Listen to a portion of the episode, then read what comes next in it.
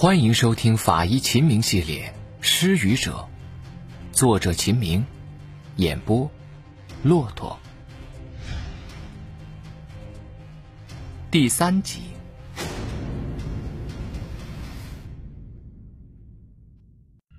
我取下了大脑，清除了颅底的硬脑膜后，完整的颅骨便暴露在了眼前。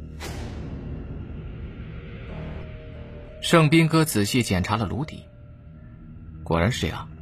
哎，你来看看，颅底有什么异常吗？听盛斌哥这么一说，我抬头去看，嗯，没，没有异常啊，没有骨折。颅底这两侧凸起呢，叫做颞骨言部。盛斌哥用止血钳子指着颞骨言部说道：“这里的颅骨的下面对应着内耳。”如果是被捂死或者溺死，内耳的气压就会发生改变，从而导致颞骨言部的出血。如果是疾病导致的猝死，内耳气压不会有所改变，颞骨言部也就不会出血。我点点头，局部解剖学我可是全班第一呀、这个颞骨言部的出血理论，我很容易理解。看着死者发黑的颞骨言部，我说道：“是了。”这人的颞骨言部有明显出血，不自然的，不然这里应该是白色，而不是黑色的。盛斌哥赞许的点点头，对，他是被捂死的，可是他的口腔没有损伤啊。我也知道，用手捂压口鼻势必会造成牙龈附近的口腔黏膜的损伤。如果有软物垫衬呢？床上可是有很多软的东西啊！我恍然大悟，枕头。但是这样就判断是被捂死的，是不是武断了点啊？别急，我们再来看看他胸口的这块苍白区。按照解剖的正规术式，我们打开死者胸口的腹腔，一刀横断了那块苍白区。从横断面上有一块皮肤苍白。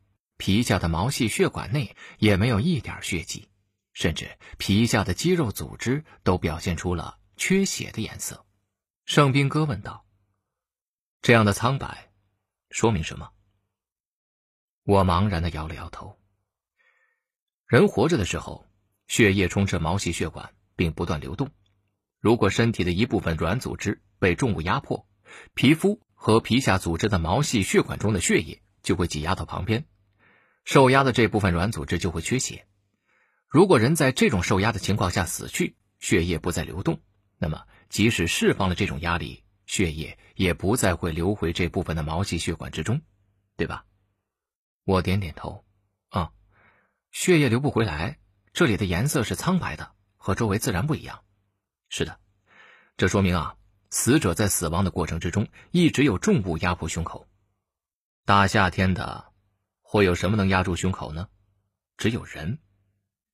盛斌哥用手指指着苍白区的周围游走了一圈，说道：“你看，这像不像人的膝盖？”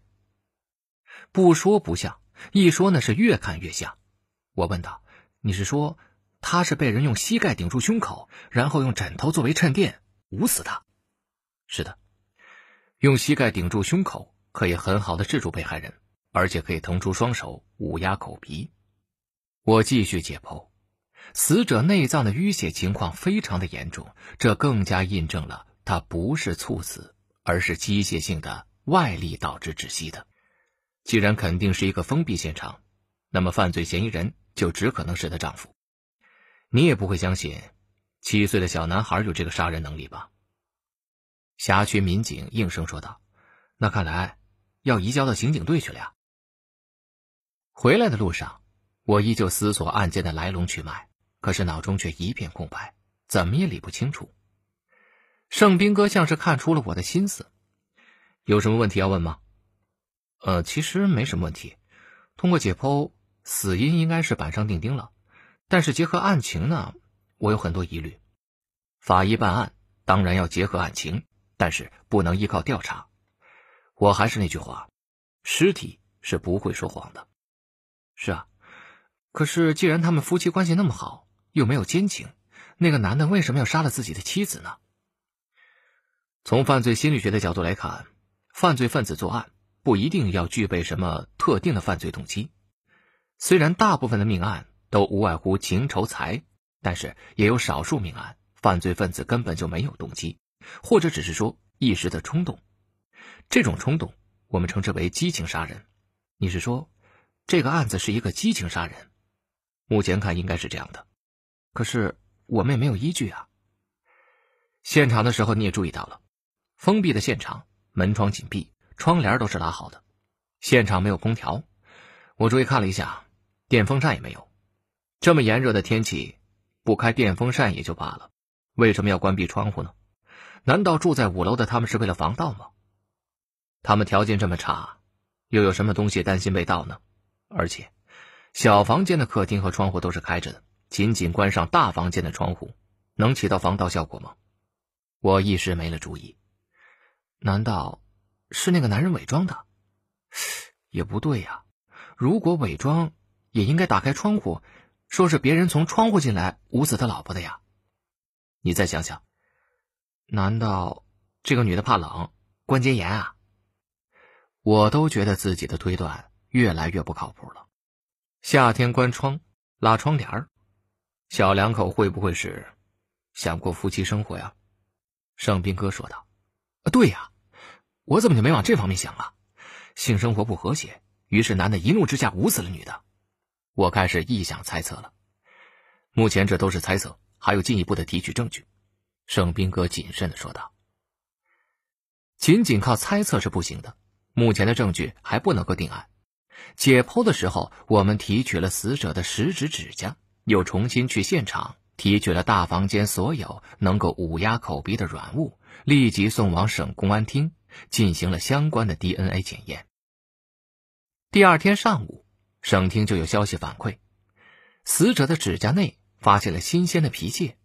送去的物证之中，在一个毛绒玩具上发现了死者口腔的上皮细胞。盛斌哥听到这个消息，精神大振。看来这个男的受了伤啊！走，我们去旁听审讯去。按照专案组的统一安排，孩子已经被带到了刑警队的办公室。和孩子一起来的是孩子的小姨。根据法律规定，对未成年人的询问工作应该有孩子的监护人在场。孩子的母亲死了，父亲又是犯罪嫌疑人，监护人的重担就落在了。他唯一的亲人小姨的肩上，负责询问的是一个穿便衣的女刑警。通过几次沟通，这才取得了孩子的信任。孩子很快就说出了实情。那天晚上，并不是爸爸带着他睡觉的，他很早开始就自己睡觉。但是早上睡醒，爸爸不知道什么时候睡到他旁边的，后来就发现妈妈死了。妈妈死了以后，爸爸让他说一定要跟警察说是他带着自己睡觉的。孩子不知道为什么，但是肯定不是爸爸害死妈妈的，妈妈是病死的。你爸妈吵过架吗？有的时候会吵两句。案情逐渐清晰了，男人的作案时间和动机也有了。男人坐在审讯椅上，负隅顽抗：“你们公安在干什么？啊，我老婆死了，破不了案。”就来抓我吗？盛斌哥径直走到男子身旁，淡淡的说道：“你把上衣脱了。”男的愣了一下：“你你想干什么？动刑吗？啊，这都什么年代了，还脱？”盛斌哥罕见的大声说道。男子立刻噤声，缓缓脱去上衣，胸口赫然有几道鲜红的指印。盛斌哥说道：“这么新鲜的伤痕。”只能是四十八小时之内形成的，你别告诉我这是你自己挠痒痒挠的。男子低下了头，估计是在想对策。说吧，你是怎么用你家那个毛绒玩具捂死你老婆的？男子身体猛然一震，接着开始瑟瑟发抖。想过夫妻生活遭拒就杀人，你可真是衣冠禽兽啊！不料。这个男人哇的一声哭了出来，一把鼻涕一把眼泪的，让在场的所有人都吃了一惊。哭了好一会儿，他这才慢慢的说：“其实啊，他的老婆从一开始就瞧不起他，在别人看来，他们感情非常好，但是他自己知道，老婆从来就看不起他。原来，凶杀案的背后，是男人的自尊心在作祟。是，是，是我杀了他。那天晚上，我们看完电视，正准备睡觉，我估摸着孩子已经先睡了，就去关窗户拉窗帘，打算和他亲热一下。结果他大声说：“大热天的关窗干嘛？神经病啊！”我本来得的就是神经系统疾病，看了很多家医院都没治好，平时还会管不住自己发抖，在别人面前已经觉得够丢脸了，哪里受得了老婆骂自己神经病？所以我二话没说就骑到他的身上，用力把他衣服给脱了。可是我没想到，他那天不知吃错了什么药，一见我动手就暴跳如雷，一脚把我踢下了床，还说什么天天靠糊纸盒子赚点青菜钱，上辈子造了什么孽才嫁给我之类的话，我越听越来气。哪有当老婆的这样骂自己老公的？一气之下，我就跳上床，用膝盖顶住他，继续去扯他的衣服。可能是我压住了他不能动弹，他居然大叫起来，还抓破我的胸口。我当时气过头了，随手就拿起了床头柜上的毛绒娃娃，就去捂他的嘴。没想到，捂了一会儿，他他他他就没动静了。说到这里，男子显然非常害怕。后来我探了探，他他真的没气了。我赶紧把被子铺好，就就跑到儿子床上去睡了。当时就想，你们或许以为他他他是病死的。走出了审讯室，外边阳光灿烂，可是我的心情却依旧沉重。我不知道那个可爱的小男孩在知道这些残酷的真相之后，还能不能坚强的。长大成人了。第三案，水上浮骸。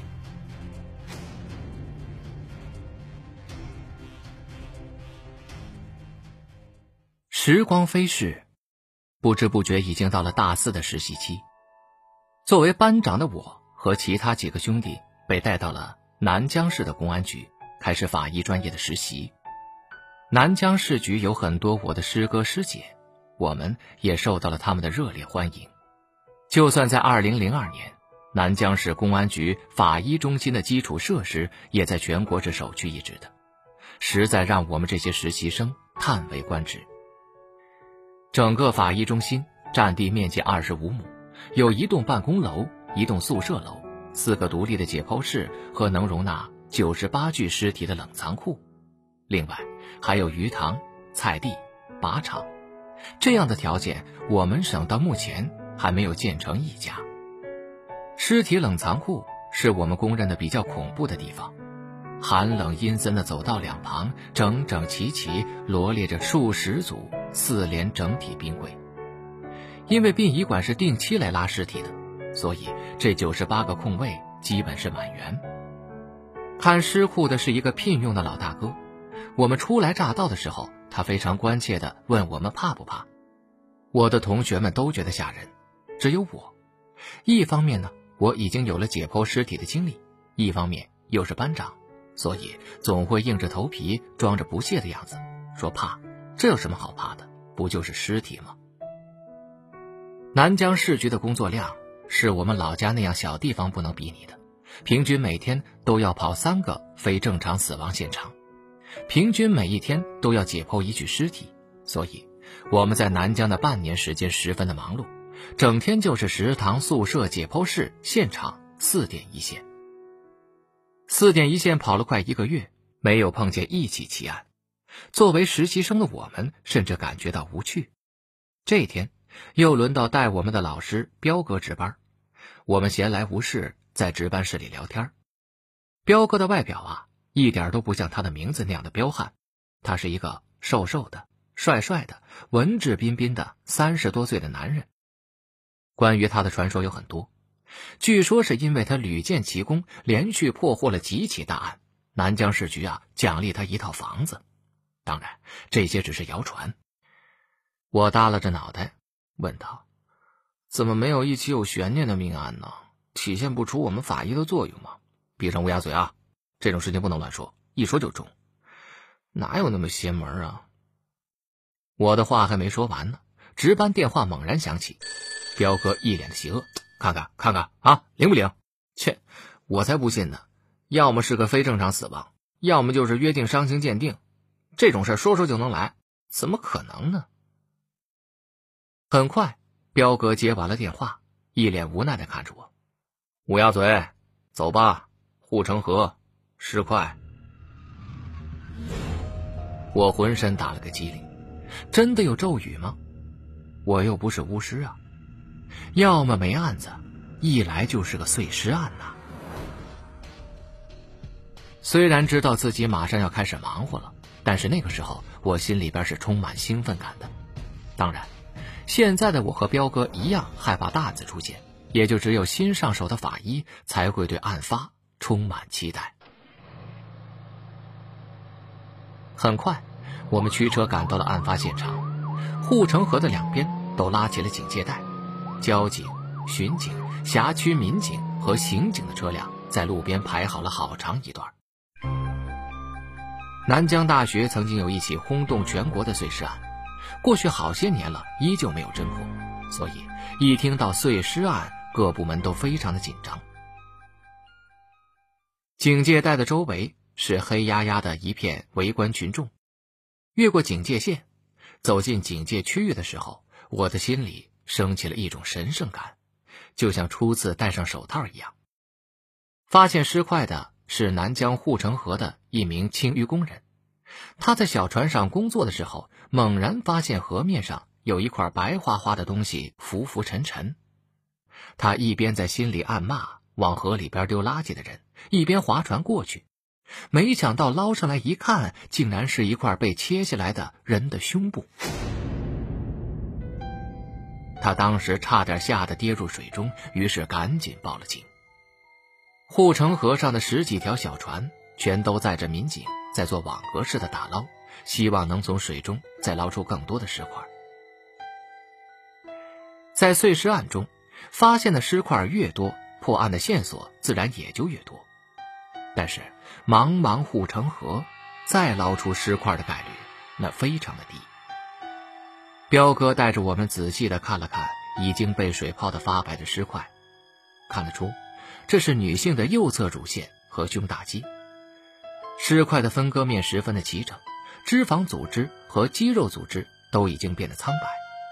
可是，就这么一块组织，能有什么线索呢？突然，围观的人群开始嘈杂起来，看来有新的情况。果然，其中一艘打捞船上的民警用抓钩勾起了一个塑料袋，在船上打开检查。很快。打捞船向我们所在的岸边驶来，有了新发现了。看到塑料袋里边的物证，我们兴奋的心情又跌入到了谷底。塑料袋里边有两块尸骨，是另外一侧的乳房和整个的腹壁软组织。在碎尸案中，骨头的价值远比软组织高得多。眼看天就要暗下来了，能够打捞到头骨的希望。也是基本破灭，下一步的工作也就陷入到了僵局。走吧，回中心再仔细研究。看着打捞船陆续靠岸，彪哥知道，打捞工作只能到此为止了。法医秦明系列《失语者》，作者秦明，演播骆驼。感谢您的收听，更多精彩内容。请您期待下集，听有声，选骆驼。